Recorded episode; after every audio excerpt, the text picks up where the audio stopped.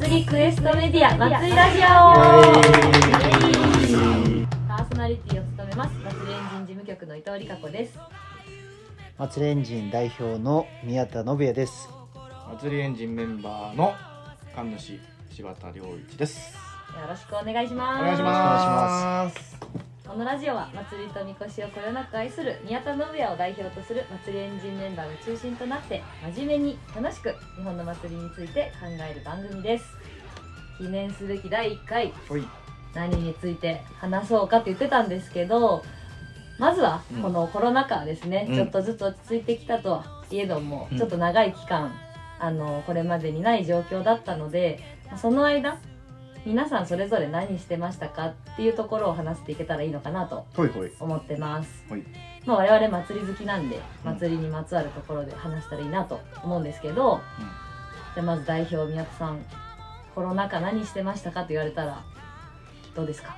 コロナ禍ですよね。う、うんまずみこし上がんないじゃないですかもうどこも。うん。うんうんコロナ始まった頃とかもうこの世の終わりみたいな雰囲気だし。う んまあ夢夢みこしなんかまずできないうん。みたいな。うん夢夢ね密着するわ声は出すわっていうね。そうね。そう一番ダメみたいな。もう5密ぐらいあるよね。本当ですよ。何してたかという前にまあでもなんかこうお祭りできなかったってよく言うじゃん。はい。うん。でも神主涼ちゃんとしては祭りをやってたでしょ？そうですそうです。そこをちょっとちゃんとねしとかないとね、そうです。あの規模が縮小されていたということでお祭りっていうのは始まったら止まんないんですよ。それは神社の祭祀も。それはふねあの1年に1回の例祭もそうじゃないですか。もうおみ,お、おみこしが出ました。行って帰ってくるまではおみお祭りって止まんないんですよ。うん。神社の祭祀もお、ま、同じなんですね。ここに神社がはいもう創建されましたって言ったらずーっとお祭りは続くものなんですよ。日々の祭祀というものが。それが大きいか小さいかっていうその違い違いなんですね。うんこれはちょっとあのなんですか？お祭りがなかったっていう表現はちょっとねあのうん。ないように。したりえ今言ってた祭祀って何？祭りって意味？そうですね。神様をお祭りするということをか祭祀っていうのね。うん。コロナ禍自分たちの、うまあ、神社なり、うん。町でやっぱりこうお祭りしてないってなると、うん。やっぱまあその神様に対して何も行事をしてなかったというふうな、うんうん。まあ、印象になっちゃうしそうですね。うんうん。まあ、もしかしたらそういう理解をしてる人もいるかもしれないけど、まあ、神主さん含め、まあ、総代の人たちとか、まあ、代表者でお祭りはしてくれてたと。ただそのまあにぎわいの行事としておみこしだったり、まあ、お囃子だったり、まあ、神楽だったりそういう付帯するような楽しい、うんうん。まあ、人が集まるようなそういうのはできなかったですね、うんという意味ですよねそうですまずは。神にぎわい行事っていうのがなかったっていうないねことですね。うんううんそういう意味ではコロナ3年ありますけど、あの2月ぐらいからかな、まあ、最後、あの建国祭にはね明治神宮のね、うんのおみこしには行って、うん。まあ、その後全部なくなったなというなあ。ああそうでした？印象だったけどね。うんうん。えっと、2月の11日の建国祭以降亡くなったというイメージそうそう。そうあーはいはいはい。だまあそこから、まあ、各地のみこしうちもできないうちもできないという連絡がずっとあって、うん。でもまあなんとなくそれ1年ぐらいで終わるだろうといううん。雰囲気だったけど、まあ、それがもう2年も3年も続いたという感じだうんようん。ね。感覚的にこう思ってたより長かったと思う。うんうんそんな中で具体的なことを言うと掃除ばっかしてたかなって感じ、はいはいはい そうだね。うん。神社清掃ね。ううん。ん。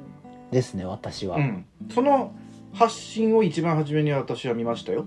その宮さんがお、ね、近くのその神社氏神様をあのお掃除されてるっていう YouTube の発信？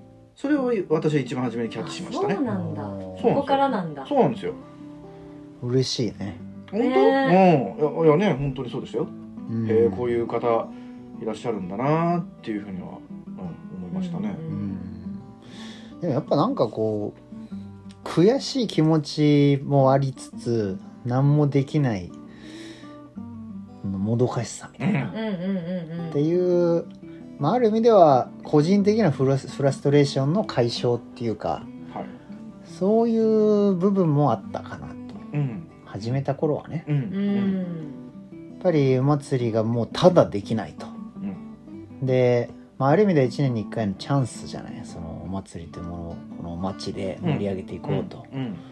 だけどこれが何年もいよいよできなくなるともうどんどん縮小していく未来しかないと、うんまあ、だから、まあ、晴れの日と毛の日っうん。てよく言うけどその毛の日でもうん。祭りのためにできることを考えて行動していかなきゃいけない。ということで、まあ、まずすぐ始められるね。掃除を始めたということです、うん。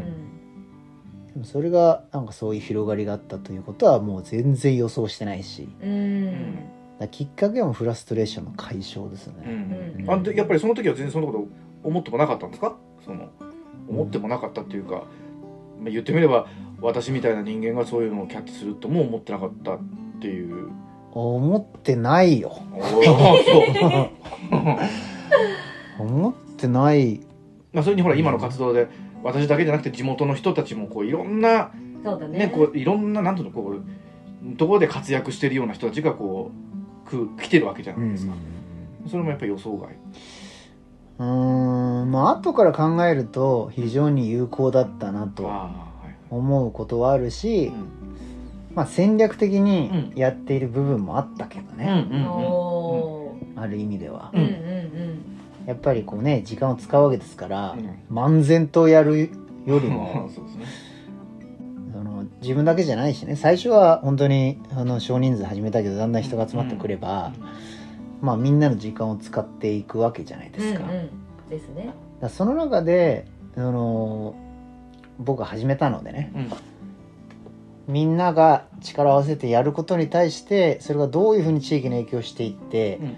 でさらにその先にはどうやって祭りが改善されていくのか。うん。だそういう意味ではそこは戦略的に進めていった感はあるけどなるほどでもそれだんだんこうやっていけばいろんなことが起きてくるじゃん。うん。うんうんだその中で情報が増えていってであこういう戦略でいけると、うん。はいうん。やってみましょうってなったらどんどんどんどん予想外のことが起きてきて、はいい、いじゃないってなるほど。うん。そうだうねん。えなんか戦略って何度か言ってたけどなんか特に今大事にしてることその神社清掃活動する中で小宮田さんが大事にしてることっていうのは何ですか？うーん。まあもう今は3年も続けてきたんでなんだろうな。まあただ続けていくということが意味があるかなと思うけど、まあこう途中で終わっちゃうと非常にあの積み上げてきてた分なんか失うものも大きいとうんうん思うので、だから途中でやっぱこう続けた時はうーんまずなぜ掃除なのかというと、うんうんまあ、僕らはお祭りを盛り上げたいと。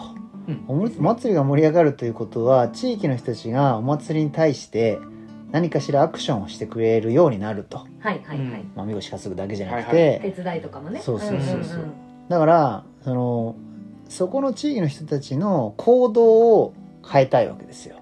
うんうん。我々は、うん。まあ、僕たちのその目的はね、うんうんうん。でも人の行動に至るまでは、まあ、3段階あると思ってて。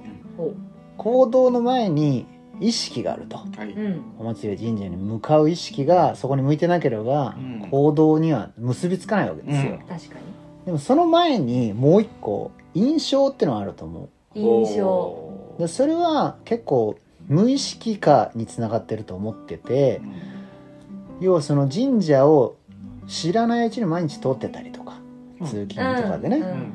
まあ、別に買い物行く時とか。でその時に汚い神社をまあゴミが汚いというとあれだけどゴミがそこに溜まってるような神社を毎日通るのと、うん。あれなんか最近綺麗だなと思う神社を通るのとでは、受ける印象が違うじゃないですか。違いますね。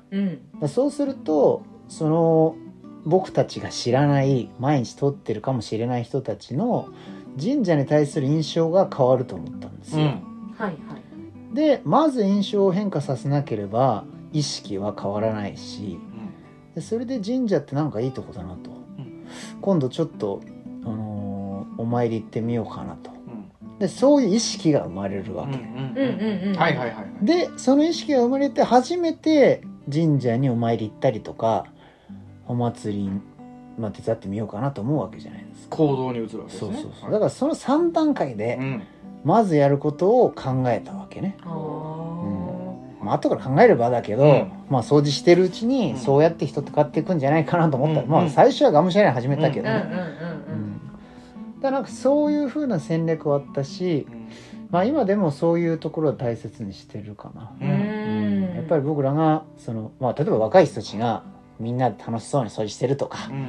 お祭りについて熱く語ってるとか、うんこの町にとってその子供たちがなんだろう楽しい空間でみんなでこうワイワイやってるような神社であるとか、うんそういう風な印象を持つ人っていうのは自分たちが想像してる以上にいるわけですようね。ん。なうん。例えば太鼓を練習してたりとかで太鼓が聞こえる範囲ってかなり広い、うん。ら神社でなんか毎月太鼓を練習してて、うん。なんかイベントに出てるらしいみたいなことは、僕たちが予想してる以上にいるわけですよ。それも印象を変化させるための、うん。まあ、作業っていうか、うん。ううん。んあり方じゃないですか。なるほどうん、だからなんか本当に地域の人たちの行動を変えたいならまずそういう順番でいかないとなというところから、うん。まあ、掃除してるし、まあ、今もやっぱそういうふうに来てる人たちが楽しいとか、ううん。でいきなり来てください来てくださいって言うんではなくて。そうそうそう、ね。だから要は簡単に言えば行動を変えてくださいっていうのじゃなくて、うん、おっしゃってたその無意識の中にこうなんていうんですか入り込んでいくっていうか、うん。ね、訴えるっていうか、そうそうそう。ねそれがやっぱ大事。それはな別に神社のねそのお掃除に限らず何にでも言えることなのかもしれないですけど。いやそう思う。うん。人の行動ってね変えられないものだけど、うん。意識っていうのは変えられるんじゃないかうん。とまでは私も思ってたけど手前に印象があるっていうのがね、印象がうん。宮津さんのね、うん。